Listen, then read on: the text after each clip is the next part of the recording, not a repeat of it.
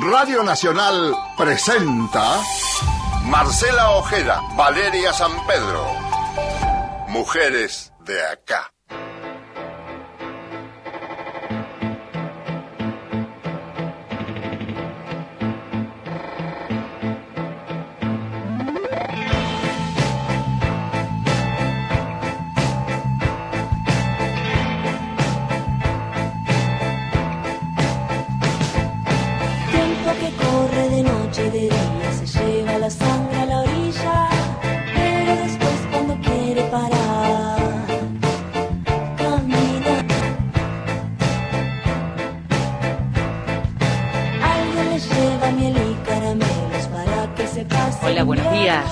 Hola, ¿cómo les va? Buen día, bienvenidos a otro Mujeres de acá en esta nuestra quinta temporada, Vale San Pedro, fresquita mañana de domingo, ¿eh? Ahí Marcela Ojeda aquí a mi lado. Cada vez que eh, durante, durante estos cinco años de Mujeres de Acá llegábamos a esta fecha, eh, pretendíamos hacer un repaso, que es lo que vamos a hacer también hoy, porque esta semana se cumplirán los cinco años de aquella movilización Ni Una Menos. Unos cinco años, por supuesto, que vamos a hacer un recorrido acerca de las exigencias y los pendientes, la enorme cantidad de, de reclamos, que si bien son cinco, que puntualizamos aquel 3 de junio, detrás de cada uno de sus reclamos hay multiplicidad en cada una de las provincias, en cada una de las ciudades de, nuestro país. El Ni Una Menos concebido, y siempre lo decimos como Valeria, como parte del enorme movimiento de mujeres de nuestro país, como parte de los feminismos de la Argentina, ¿no? pero también como un hito de lo que fue la salida masiva a las calles, cuando las movilizaciones feministas reunían a puñados de mujeres eh, que de repente se sumaron a- a un llamado que por el momento social que estábamos viviendo eh, empezó a, a- multiplicarse en cada rincón del país en, en un grito colectivo y en una lucha que no tiene vuelta atrás. Por eso lo que se tomó en ese momento fue una bandera puntual, un reclamo bien, pero bien exigente, que era el ni una menos basta de femicidio sobre la violencia machista al extremo. Es que salimos a las calles ese 3 de junio de 2015, que por supuesto se levantaron y se levantan al día de hoy una innumerable cantidad de otras banderas, de otros reclamos, pero en ese momento histórico, en ese 2015, de mayo a de hace cinco años, la exigencia puntual era bajo esta consigna, bajo este lema, eh, el ni una menos, basta de femicidios, que intentaremos hoy transitar, no en un recuerdo ni en una foto sepia que nos haga rememorar lo que vivimos hace cinco años, sino intentar profundizar, ¿no? Lo que fueron los reclamos, lo que se hizo, porque también hay que recordar esto que no es un, un detalle y un dato menor, que de mayo y junio de 2015 estamos atravesados por la campaña electoral, lo que significaba en, este- en ese contexto las intencionalidades políticas de cada uno de los espacios, como de la foto, eh, todos con ese cartelito de ni una menos basta de femicidios, ¿qué tanto hicieron los que firmaron ese compromiso público? Lo primero que les quiero decir que todos los candidatos en ese momento firmaron ese compromiso público, excepto Elisa Carrió y Rodríguez A. Todos los demás firmaron, incluso algunos presentaron las plataformas de género. Se vieron por redes sociales y por medios de comunicación eh, las fotos con los cartelitos, con un compromiso que también eh, interpelaba a los medios de comunicación, a muchos y a muchas llamaba la atención algunas figuras públicas alzando el cartel, asumiendo ese compromiso. La idea también es hacer un repaso de todo aquello que cambió socialmente. Por supuesto, eh, la política como el eslabón más cercano a las políticas de Estado, a, la- a los poderes del Estado que tienen que dar respuesta a esas demandas, pero también socialmente, y aquí recogemos la bandera de los medios de comunicación también, ¿no? Absolutamente. Cuando hablamos de una veintena de periodistas, de comunicadoras que de alguna manera también tomamos el termómetro de lo que ocurría en nuestro país, hay que también hacer un, un, un momento de, stop y pensar en las comunicadoras, en las periodistas que por supuesto nos antecedieron y que desde lugares incluso muy marginales y que no eran parte de la agenda periodística masiva ni hegemónica, intentaban de alguna manera también hacer este periodismo que con, con el paso del tiempo, por una cuestión este, generacional, hemos, hemos recogido. Ni una menos tuvo un antecedente, ustedes saben, una maratón de lectura que se hizo en el Museo de la Lengua, convocada por escritoras y periodistas, eh, eh, donde participaron también, aparte de ellas, por supuesto, familiares de víctimas de femicidio, que luego se toma, ni una menos, que es parte de un poema mexicano, también hay que decirlo, este, y se hizo bien visible el 3 de junio producto y consecuencia de situaciones extremadamente violentas en las que eran protagonistas en su mayoría pibas muy jóvenes que eran utilizadas en los medios de comunicación en ese momento, incluso hoy, como este, también carne de cañón de una mirada tan lasciva hacia las pibas, hacia las jóvenes. Es interesante la mirada retrospectiva en ese sentido de todo lo que fue cambiando. Tenemos un punteo del documento que vamos a ir repasando. Por supuesto, tenemos invitadas virtuales o telefónicas a lo largo de la mañana en esta, en esta hora. Y mm, también recogiendo aquella consigna eh, que planteaba y que, repetimos en estos años de un femicidio cada 30 horas, hay que decir que el contexto de confinamiento y de cuarentena ha empeorado la situación. Si bien un montón de cosas empezaron a cambiar, lamentablemente, y más allá de los números, número más, número menos, tenemos que hablar que Hoy, en este contexto, en la Argentina, en lo que va del año, desde el primero de enero hasta el 30 de mayo, con cifras actualizadas desde los distintos registros de femicidios, se está hablando de una mujer muerta por ser mujer cada 29 horas en nuestro país. Y en este contexto de aislamiento, de confinamiento, según la Casa del Encuentro, la primera organización no gubernamental que lleva adelante, llevaba adelante un relevamiento de, de los femicidios, 57 mujeres en todo el país han sido asesinadas por su condición de género y las consecuencias que trae esto, por supuesto, en el contexto, insisto, de, aislamiento, el 80% de estas mujeres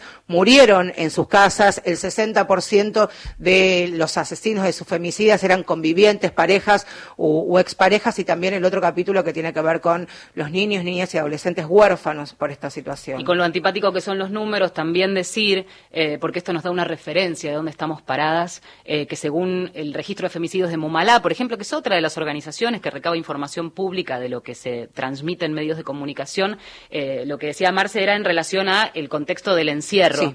Eh, en total 124. El último, yo hablaba, me impresionó mucho esta, este intercambio durante la semana, en la previa de la producción. Ayer hablaba con este, las chicas que coordinan a nivel nacional y que tienen base en 18 provincias donde van recabando lo que, lo que ocurre. No todos los eh, femicidios luego llegan a este, los medios públicos nacionales. Muchos quedan en el link de un medio chiquitito en una localidad o provincia. Bueno, el último este, dato actualizado fue de ayer en La Banda, en Santiago del Estero. Una mujer asesinada por su expareja que había ido a, a verla y justo los agarró la cuarentena y entonces él quedó viviendo en su casa. Bueno, Ayer la mató, luego se suicidó. Historia calcada lo que sucedió hace menos de un mes y lo contábamos en este programa en Pilar.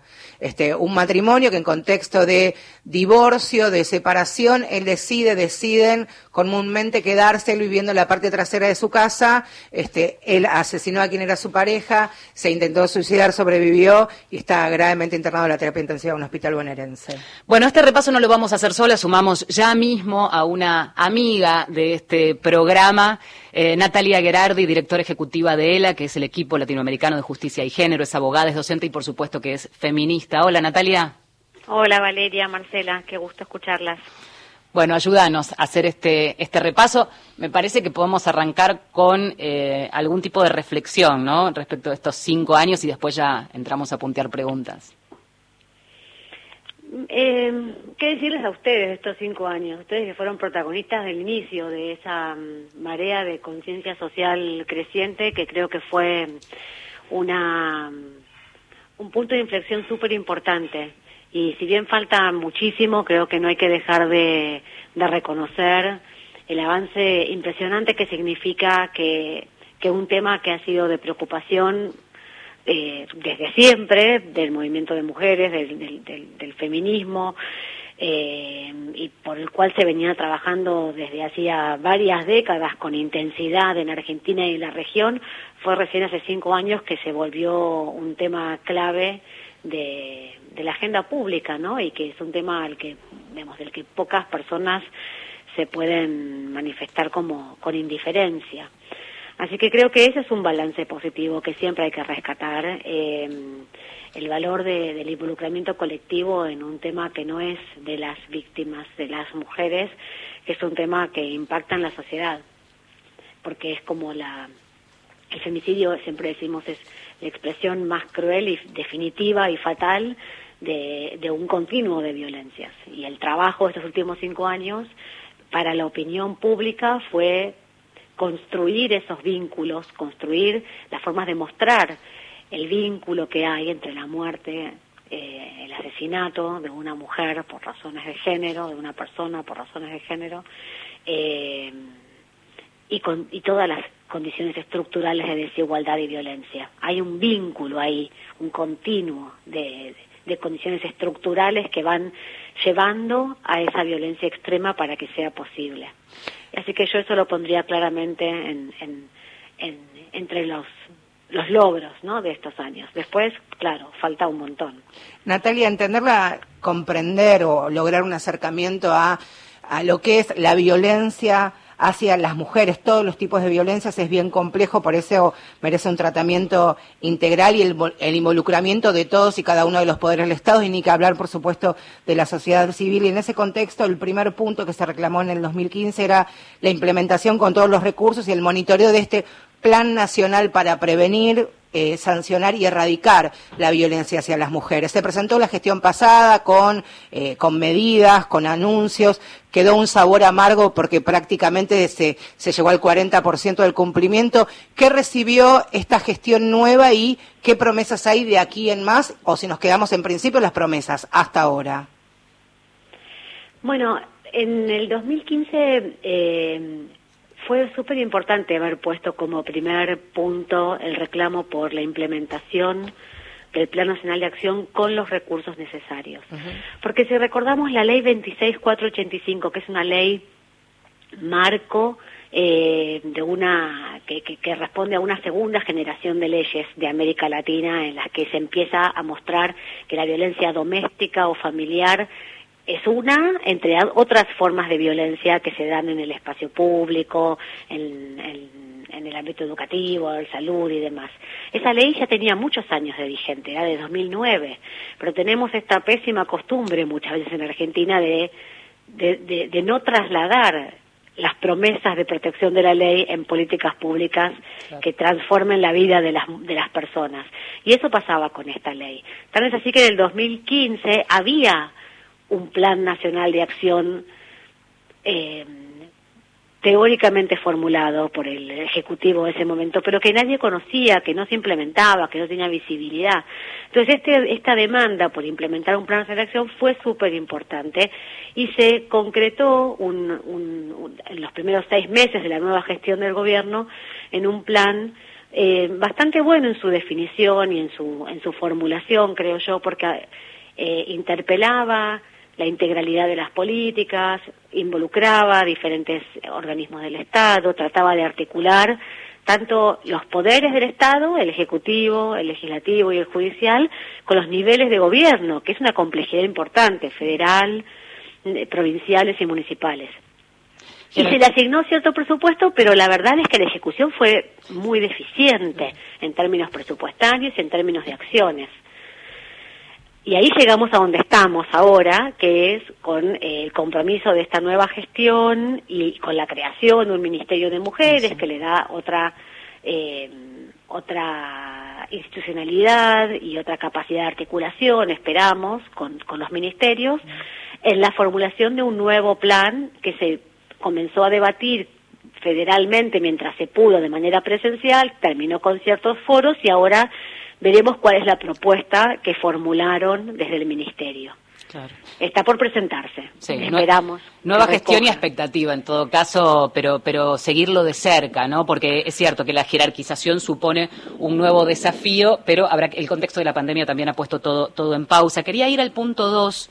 Natalia, en donde se reclamó por estadísticas oficiales. Allí este, me, me, permito un, una, un apunte que tiene que ver con que en el momento en que se redactaba el documento, no había nada y de hecho se redactaba en la sede de la Casa del Encuentro, algo que, que era muy importante porque era el lugar que este, con poquitas col colaboradoras y voluntarias iba sumando y apuntando en una computadora sí. un listado de femicidios que empezaba a tener visibilidad en medios de comunicación. Algo cambió en ese sentido pero hay un sabor también extraño en este punto en donde arrancábamos el programa hablando de estadísticas, de organizaciones sociales que siguen haciendo sus, sus registros, sus observatorios, y hay algo allí de un trabajo este, incluso oficial, pero que se contrapone en cifras. ¿Cómo ves este punto?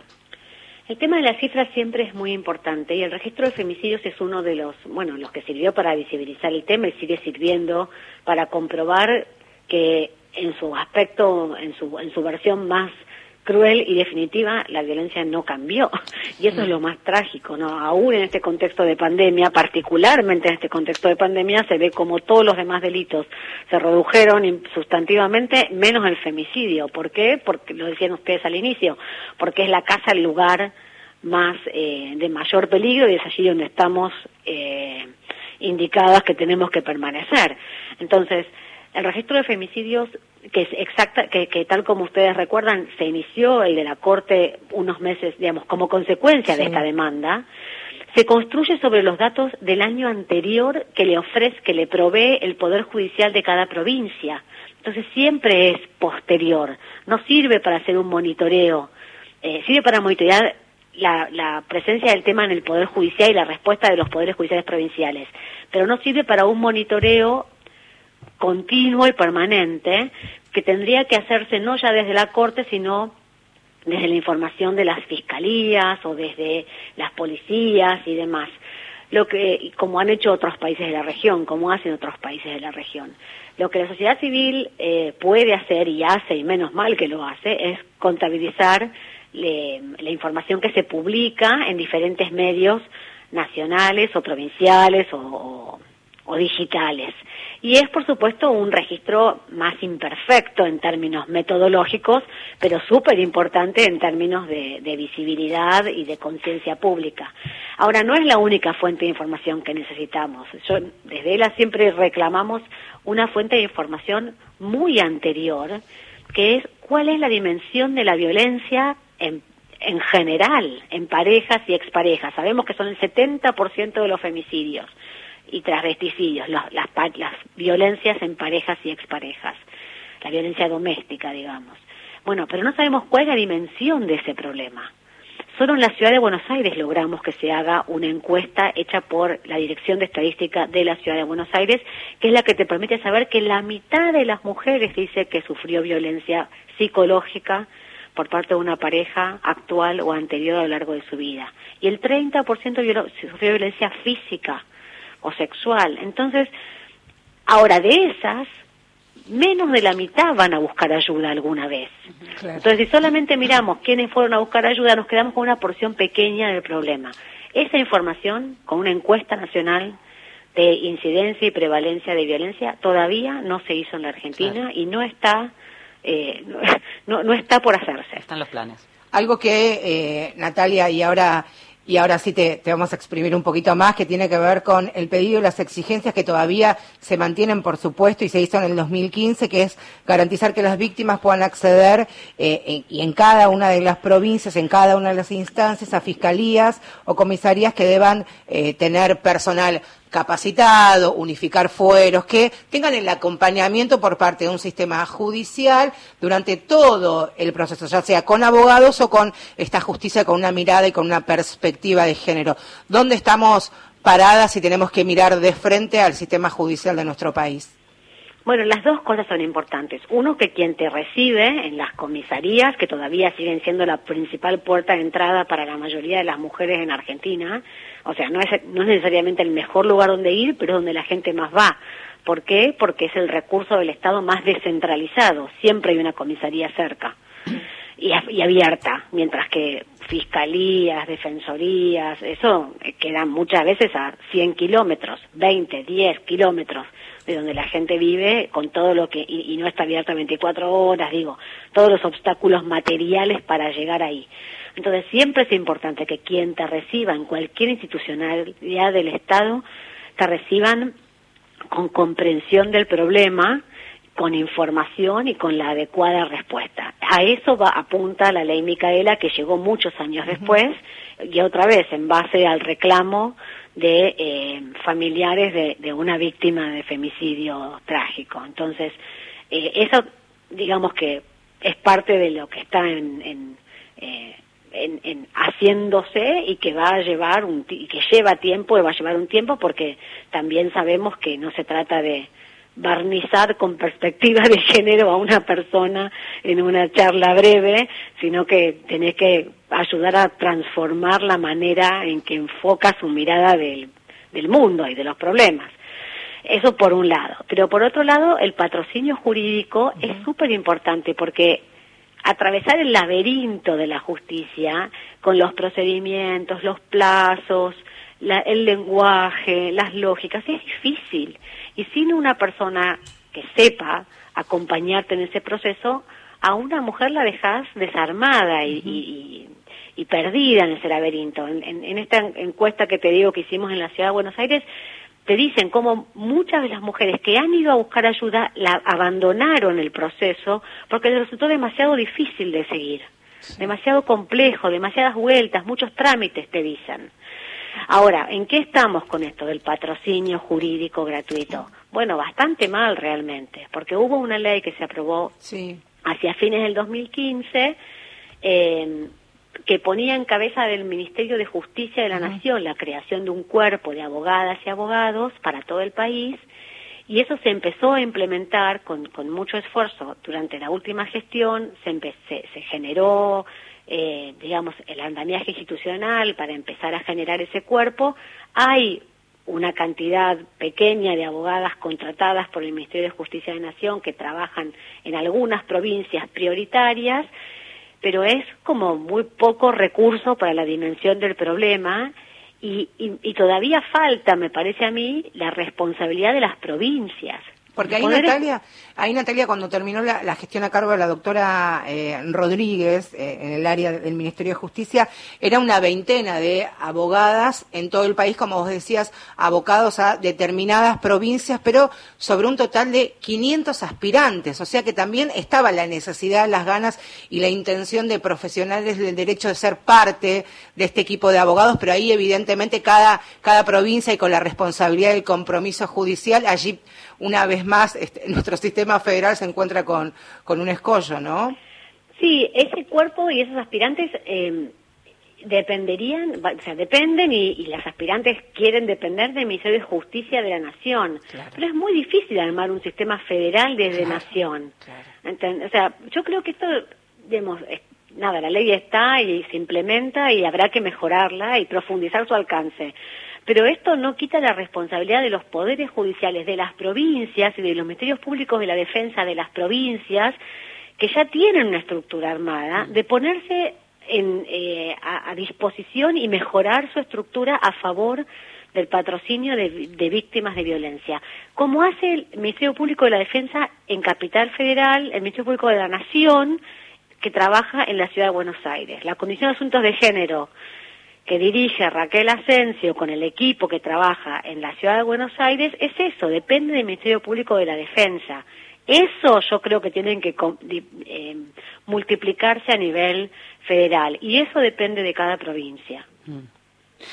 Natalia, eh, sí, sí, mucho trabajo por, por hacer definitivamente. Eh, interesante el punteo. Ahora vamos a terminar de repasar el resto de los puntos, pero agradecerte muchísimo el, el acompañamiento, el estar disponible. Me Siempre parece que dispuesta, las redes que hemos sí. tejido, no solamente las, las veces que salimos al aire, todas las otras veces, en nuestros otros roles también. La volvemos loca a cualquier horario, cuando uno, porque es verdad, uno es periodista, más allá de cierta intencionalidad y ganas, hay veces que no sabemos de todo y hay que tener abogados, médicos amigos, este, y Natalia siempre está allí a la cabeza de la gente a la que uno puede escribirle y siempre va generosamente a responder, así que públicamente y para todo el país reconocérselo aquí de Mujeres de Acá y cada una de nosotras como nuestros otros trabajos de, de periodistas. Así que un abrazo y muchas gracias por estos cinco años de, de- acompañamiento mutuo también. Ay, queridas, no, placer es mío. La verdad que sí, es verdad, si algo construimos en, en estos años es mayor intensidad Total. de redes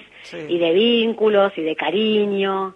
Y es importantísimo tener eso, porque es es muy ingrato, ¿no? El, el trabajo de, de- en, en- situaciones tan complejas que generan tanto dolor Sí. y, y donde finalmente lo que hacemos es nada, pequeño, apenas una ayudita para alguien y, y esa frustración que, que se digamos nada, que es el dolor de las personas a las que no podés ayudar, es enorme. Entonces, bueno, hacerlo en compañía de gente querida como ustedes siempre es un placer. Abrazo, abrazo, Natalia. Gracias. A ustedes. Allí escuchábamos a Natalia Gerardi puntear porque nos quedan muchas cosas y el objetivo es trazar un mapa. En un ratito vamos a escuchar algunas voces de otras partes del país, pero de lo que queda de estos cinco puntos y nos agendábamos.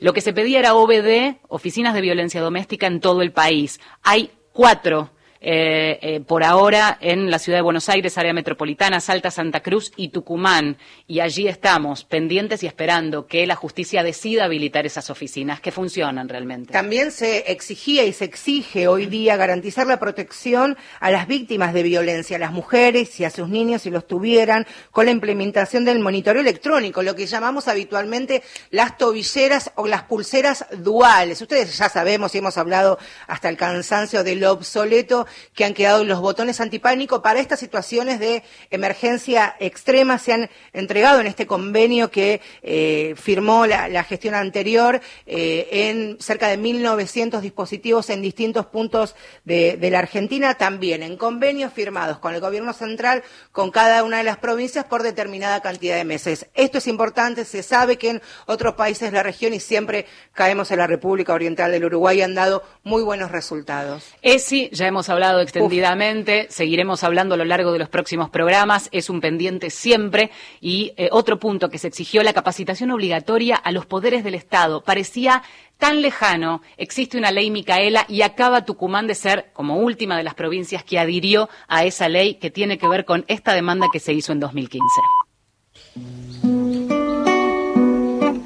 Y llega Cecilia Grifa a ponerle música esta mañana queremos fuertes. Es cordobesa y agitó mucho por allí y ahora agita aquí para todo el país desde Radio Nacional.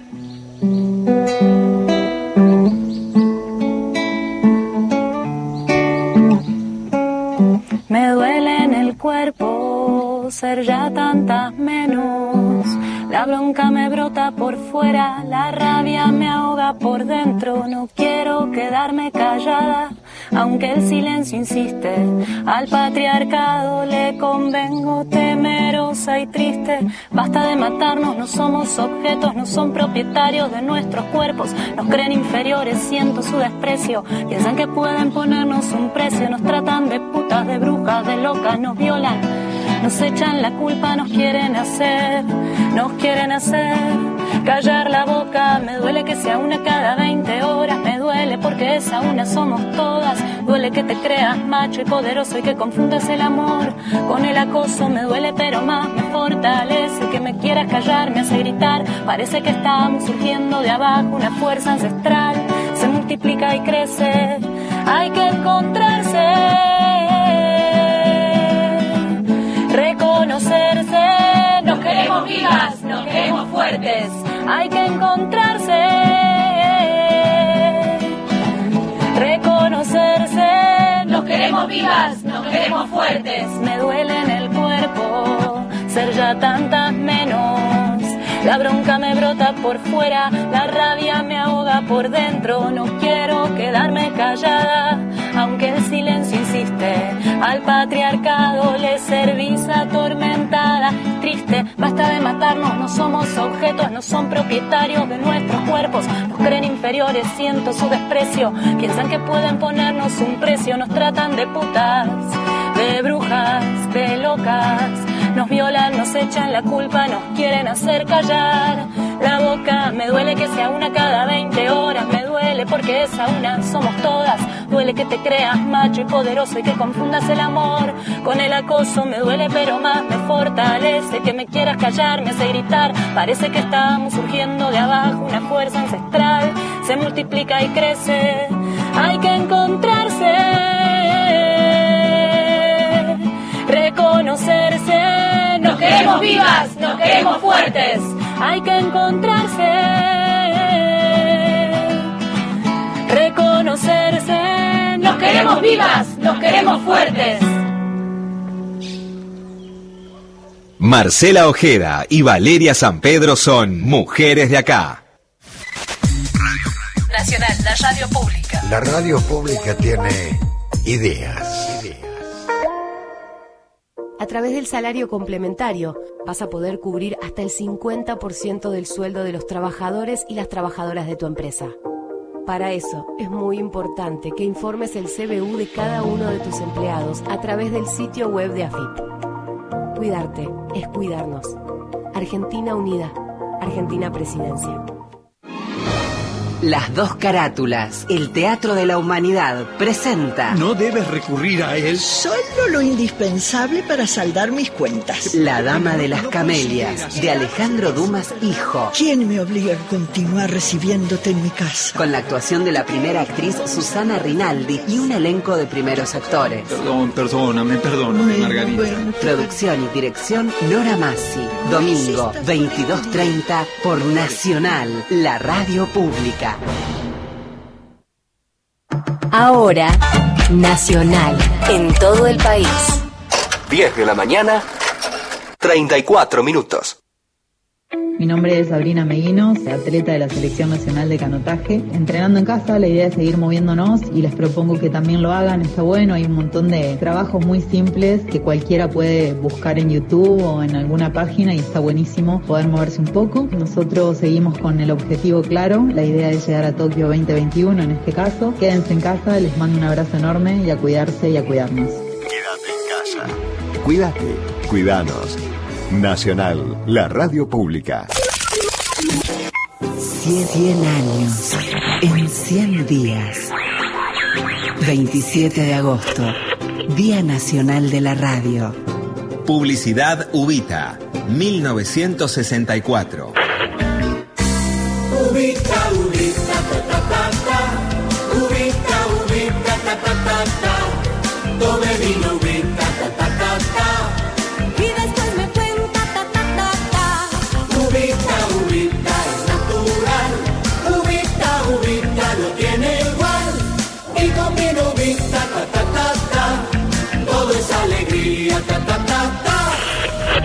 Faltan 88 días. Radio Nacional, la radio pública. Marcela Ojeda y Valeria San Pedro están en Nacional. La radio pública.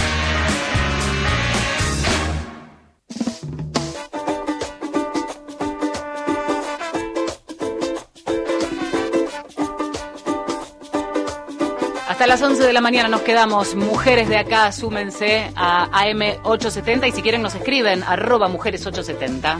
Este recorrido que nos propusimos de que comenzamos a hacer Mujeres de Acá hace ya cinco temporadas es, por supuesto, sacar fotos sobre la agenda y los reclamos feministas de cada una de las provincias, de cada una de las ciudades dentro de cada distrito, porque es bien dinámico, es bien diferente lo que nos pasa a las bonaerenses, a las porteñas, como por ejemplo a las neuquinas. ¿Por dónde está eh, en estos momentos la agenda de los reclamos y las exigencias de los movimientos de mujeres de la provincia del Neuquén? Llega la voz de Ruth Surbigen de la colectiva La Revuelta. Nos cuenta el panorama por allí.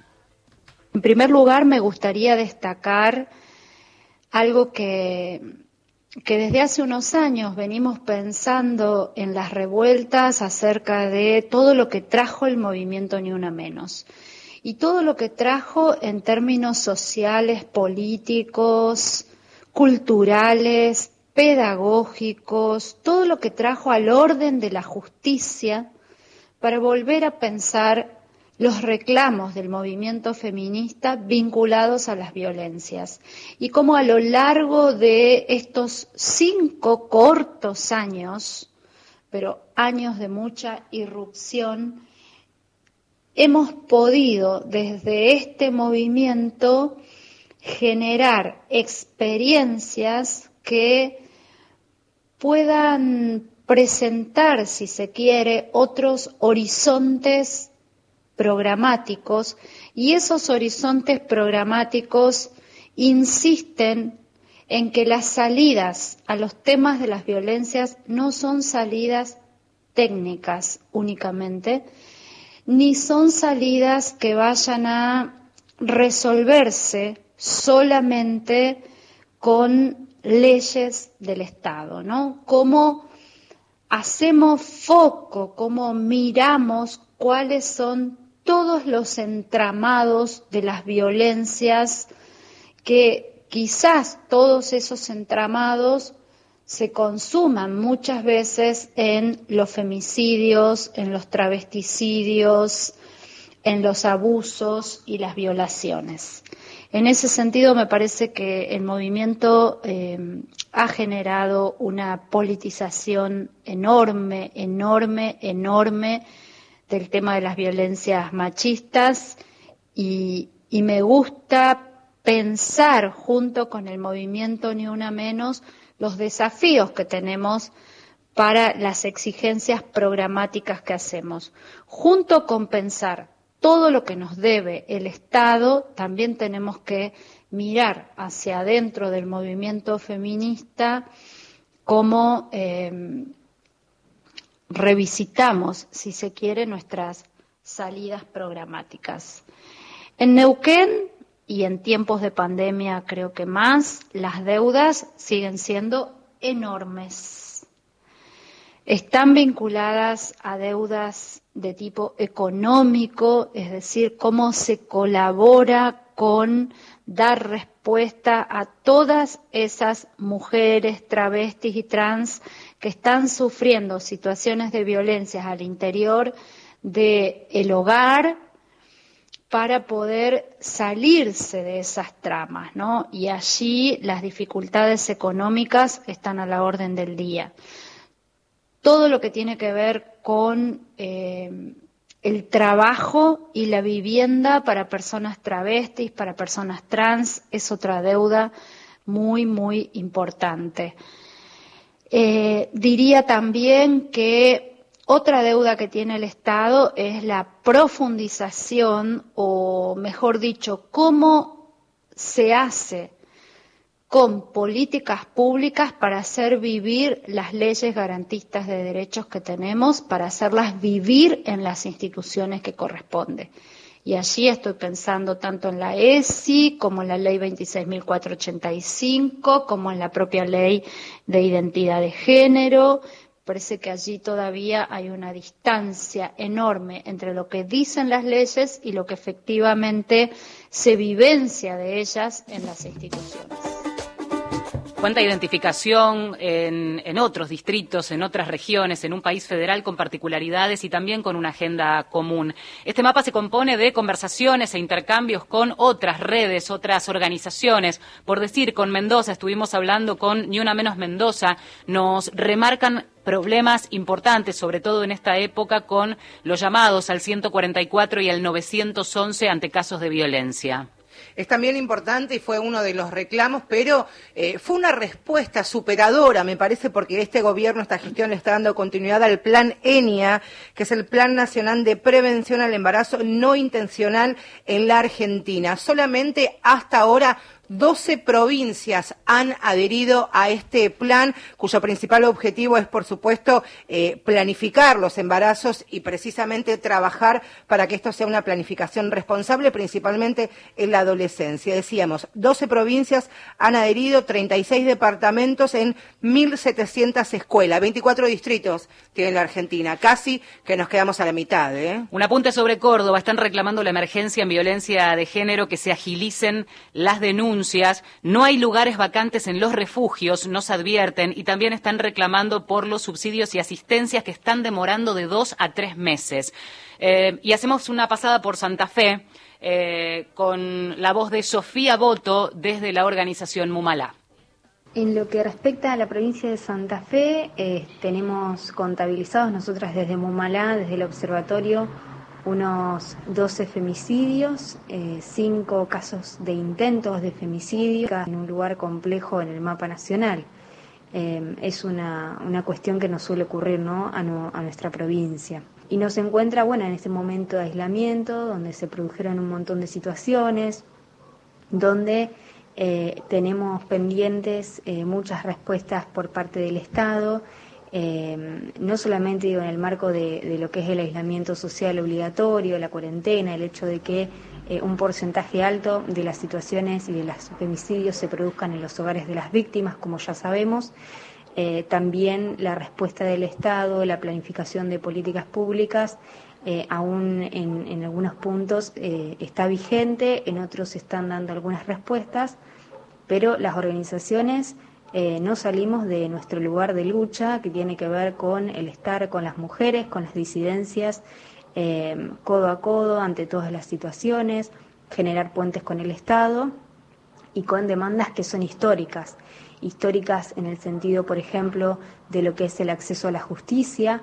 Hoy, eh, si bien se, se, se, produjeron algunas respuestas de eh, algunas posibilidades de denuncias digitales, de denuncias por mail, por aplicaciones, también hay que tener en cuenta las desigualdades en las que estamos insertas, la dificultad del acceso a la tecnología, la brecha digital, es un tema importante y se le suma la complejidad de no tener habilitados lo que son los centros territoriales de denuncia. Si bien ahora hace solamente un poquitos días, menos de una semana, ya se habilitaron, pero no todos, y muchos de ellos alejados de los barrios. Entonces las mujeres tienen que ir a hacer las denuncias a las comisarías, que no estaban tomando las denuncias, sino que las denuncias penales se hacían, se hacen en los centros territoriales, y una complejidad también que tenemos en nuestra provincia, que es que hace muchos días que no tenemos transporte público. Bueno, en esa complejidad eh, también nos encontramos, necesitamos recursos que al menos no están disponibles, dificultades de acceso a subsidios para víctimas de violencia, para mujeres en situación de vulnerabilidad em, y eh, cuestiones también pendientes de eh, legislaciones que, tienen que aportar a generar una autonomía a, las mujeres y darles mejores oportunidades eh, que tengan que ver con construir vidas libres de violencias. Qué rápido que se nos está yendo el programa, faltan 15 minutos. Nos vamos a Tucumán. Tucumán, una de las provincias que indefectiblemente, directa o indirectamente también abarcamos en cada uno de los envíos de este programa y durante estas cinco temporadas por eh, por una avanzada de manera sistemática también de eh, grupos y agrupaciones antiderechos y muchas veces con la venia de los gobernantes de turno, ¿no? Tucumán, la provincia del caso Belén, la joven condenada a ocho años de prisión por aborto espontáneo, el caso Lucía, la niña de once años abusada por la pareja de la abuela y queriendo también este, cercenar sus derechos al acceso de un aborto legal, la cuarta provincia en femicidios del país y la provincia donde el ex gobernador y senador está siendo investigado por una denuncia de abuso a su sobrina. Licenciado, ahora eh, esta semana se supo que la Cámara Alta había este, decidido no aceptar su reincorporación a la Cámara. ¿Qué está pasando en Tucumán, la última, eh, la última provincia, como decíamos al comienzo del programa, que adhirió a la ley Micaela esta capacitación obligatoria para los integrantes de cada uno de los poderes? Adriana Guerrero es coordinadora del Consejo Consultivo de CLADEM Argentina y referente del Ni Una Menos Tucumán. Hola Adriana, gracias por sumarte a Mujeres de Acá. Hola, ¿qué tal? Buenos días. Estaba escuchando este terrible repaso que estás haciendo de mi provincia y, sí, es así. En Tucumán está, eh, siempre las cosas son complicadas para nosotras. La pregunta que nos atraviesa y te trasladamos hoy a cada una de las, de las regiones, provincias, eh, es a cinco años del Ni Una Menos, ¿Cómo nos ves? ¿Cómo estamos? ¿Cómo están en Tucumán? Bueno, en Tucumán estamos fuertes, organizadas. Eh, esta sanción de la ley Micaela, eh, sin modificaciones más allá de la modificación de, de los órganos de, aplicación, este, frente a los desastres que estaban presentando como alternativas, también ha sido un logro del movimiento organizado de mujeres en la provincia. Estamos activas eh, hace cinco años que estamos como muy activas y visibilizando eh, la problemática de la violencia contra las mujeres en esta provincia, que es terrible, que como bien decías al principio, eh, cuenta también con el aval de una franja importante de quienes nos gobiernan. En este gobierno y en el anterior, y en el anterior, y en el anterior. Este, entonces sí, cada una de las leyes, las adhesiones a las leyes sobre derechos de las mujeres en general siempre en esta provincia eh, son las, esta provincia es la última en adherirse, es la última en aplicarla y hay que estar monitoreando permanentemente el cumplimiento de las leyes vigentes, ¿no? Pero eh, estamos fuertes, eh, ni una menos se ha consolidado como un grupo, eh, un colectivo de más de 80 organizaciones eh, estudiantiles, sindicales, partidarias, eh, de organizaciones feministas, de mujeres sueltas, que no hemos dejado de activar ni un minuto en estos cinco años. Qué importante eso, ¿no? Esa presión. Muchas de estas cosas que han pasado seguramente tienen que ver con esa presión eh, y ese trabajo en las calles que, ha, que han hecho, ¿no? Y mira, eh, la visibilización, o sea, sí es verdad que Tucumán tiene todo este atraso eh, en cuanto a su, a su dirigencia política, ¿no? O sea, es una provincia con una dirigencia política eh, conservadora, por lo menos para decirlo, y clerical, por lo menos para decirlo de esta manera, es una provincia donde todavía eh, tenemos, en las últimas elecciones este, han sido electos ocho legisladores de un partido del Partido Fuerza Republicana creado por el represor, el genocida, juzgado y condenado Bussi y, encabezado por su hijo, digo, como para pintar ese panorama de lo que es, eso es real, pero también es una provincia con un movimiento de mujeres muy, muy activos, eh, sí estamos ocupando los espacios y nacionalizando cada una de las problemáticas que tenemos, porque bueno, porque el movimiento de mujeres lo visibiliza y hace posible que esto, la denuncia, que se conozca y que se condene eh, a nivel provincial y a nivel nacional los responsables de este tipo de, de, de, hechos, como por ejemplo en el caso de Lucía o en el caso de Belén, ¿no? Y en este momento el acompañamiento a la sobrina de Alperovich, que se está denunciando por abuso sexual y donde también está encontrando muchísimas resistencias y, y, se la está difamando de manera importante en la provincia.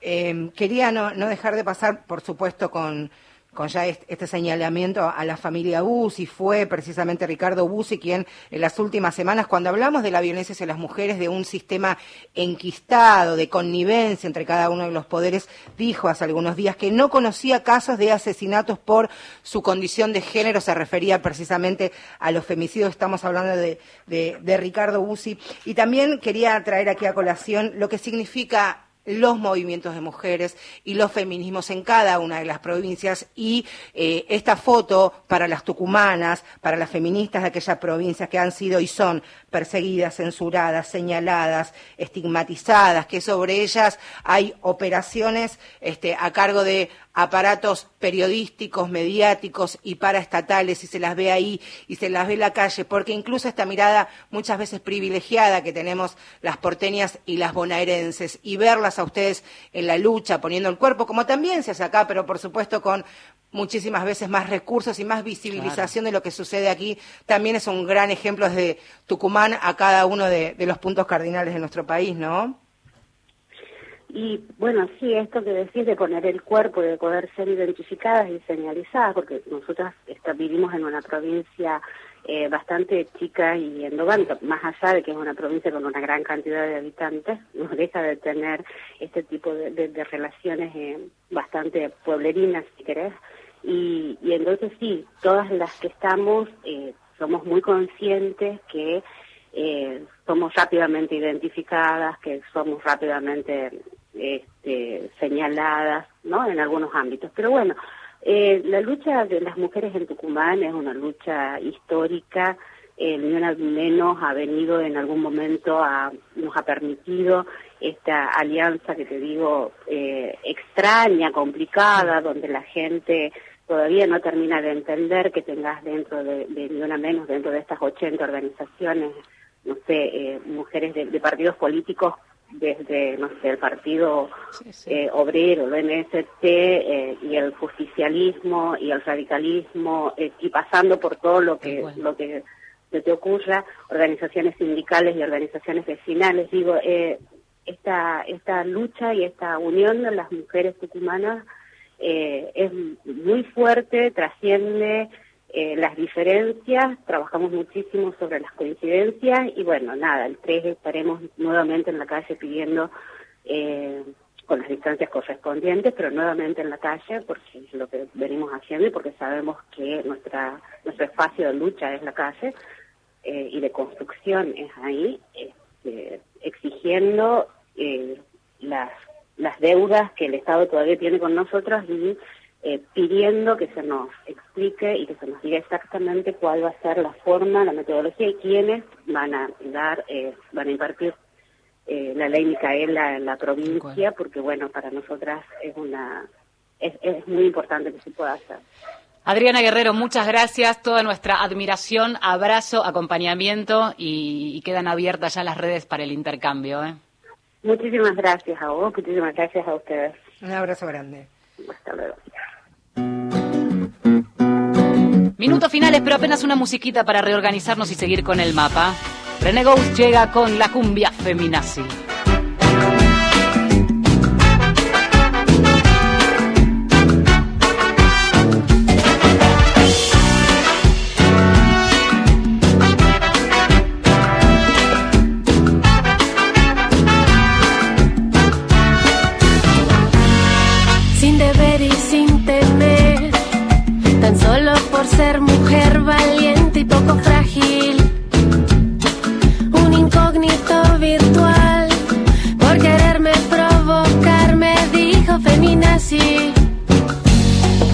Se debe responder. Poco insulto puede haber que llegue a compararse. Mientras él se pavoneó, recordé un sabio consejo, ignora al ignorante. Pero le dije, qué poca, ay, pero qué poca, qué poca madurez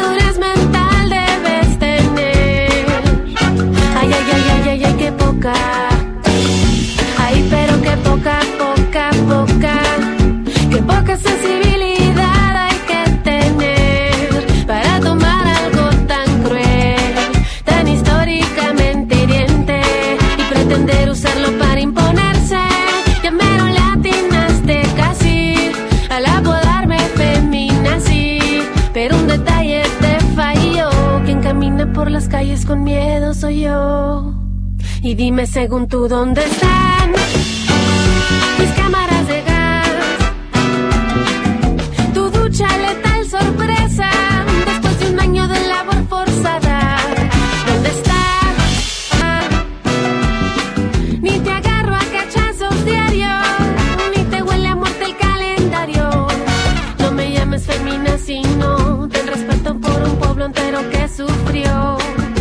Y él me contestó.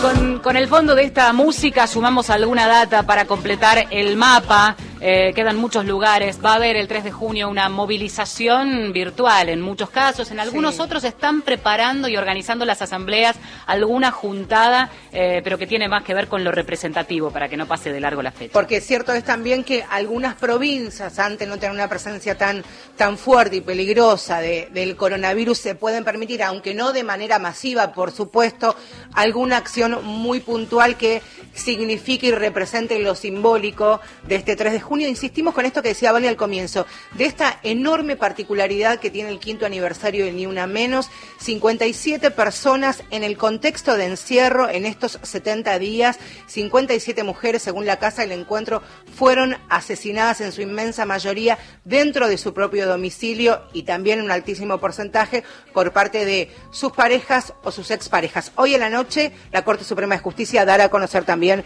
sus estadísticas. Y nos vamos a la provincia de Corrientes. Habla Leticia Beltrán en nombre del colectivo de mujeres organizadas. A cinco años de la primera movilización de Ni Una Menos, en Corrientes todavía hay deudas con el movimiento de mujeres y con las disidencias. Por un lado, vemos como positiva la capacidad de movilización que logró este evento en todo el país, con las pibas en las calles, y a la vez un gran sentimiento de frustración por los derechos que nos siguen negando. Las personas gestantes en Corrientes no contamos con el derecho a la interrupción legal del embarazo, norma sancionada en el país desde hace más de 10 años, y ante la ausencia del Estado en la provincia las niñas violadas son obligadas a parir. Las escuelas no implementan la educación sexual integral, quedando este derecho a merced de las y los directivos de las instituciones. Los hospitales del interior no cuentan con maternidades y las mujeres embarazadas y en trabajo de parto tienen que ser trasladadas hasta la capital de la provincia, siendo muchas veces víctimas de siniestros viales. El Senado de Corrientes no asegura el cupo del 30% de participación femenina.